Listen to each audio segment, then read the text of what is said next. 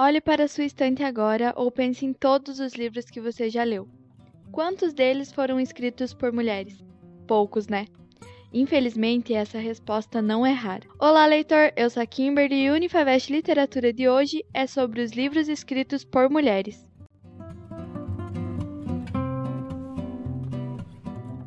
Trouxe fatos.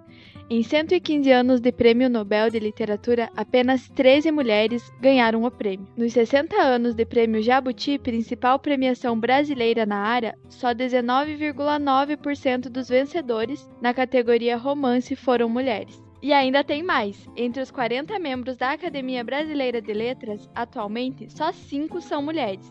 O problema não está só nas premiações. Várias autoras de vários países precisaram usar pseudônimos masculinos para serem publicadas. Consegue ver a bola de neve que o machismo vira? Infelizmente, ele está presente em vários lugares. O preconceito também está dentro das editoras, pela percepção de certa autoridade que os escritores masculinos geram no subconsciente dos leitores. Se a situação das mulheres na literatura já é ruim, ela piora quando fazemos um recorte racial. Sabe aquelas poucas mulheres que eu falei do prêmio Nobel? Só uma é negra. E no prêmio Jabuti, nenhuma. Em um país onde mais da metade da população se considera negra ou parda.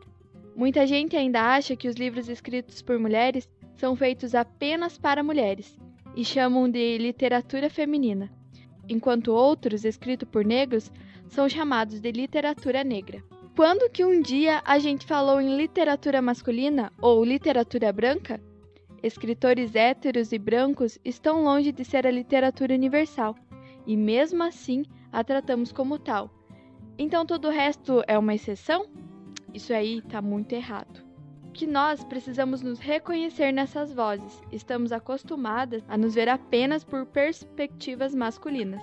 E os homens também precisam entender as perspectivas femininas para perceber os machismos estruturais presentes em quase tudo, além de perceber o quanto nós, mulheres, somos cíclicas e entender o seu papel de privilégio enquanto homem branco na sociedade. E agora chegou a diquinha que todo mundo ama. Na verdade, eu não sei se todo mundo ama, mas eu espero que todo mundo ame.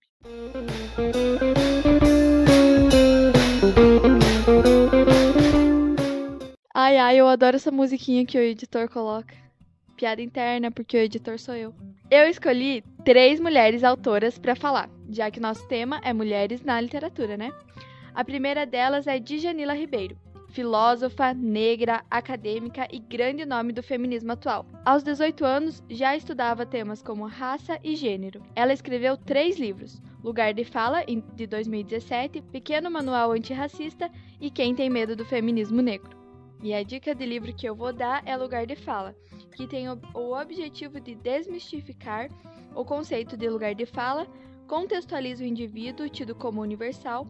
Numa sociedade cis-hétero, cis-hétero patriarcal. Cis-hétero patriarcal. Palavras difíceis, gente.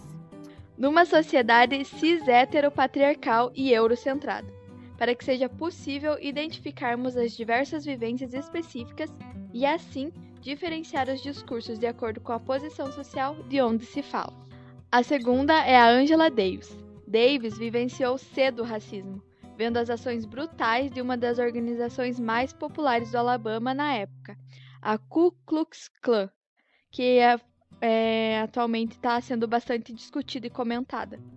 Além das políticas oficiais de segregação que não permitia que a população negra tivesse o reconhecimento de seus direitos civis e separava os espaços públicos para negros e brancos. Angela Davis vivenciou atos de barbárie promovidos por brancos contra os negros. E eram corriqueiros os linchamentos de negros, os incêndios e explosões criminosas de casas e igrejas nos bairros habitados por negros.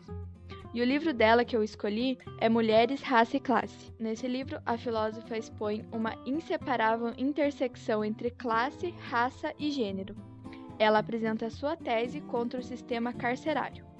Foi o primeiro e mais difundido de Angela aqui no Brasil. E a última autora escolhida é uma das minhas autoras preferidas, que é Rupi Kaur.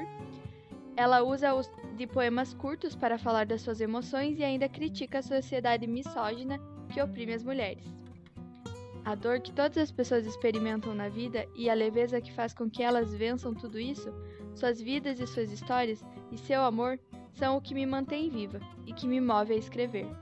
E sobre o seu primeiro livro, que chegou ao Brasil como o título Outros Jeitos de Usar a Boca e ficou muito famoso, e eu já falei também dele em outro podcast sobre livros de poesia. E todas as ilustrações presentes no livro foi ela mesma que fez. Talentosa que chama, né? Sua escrita é simples e clara, feita com letras minúsculas e sem uso de pontos finais.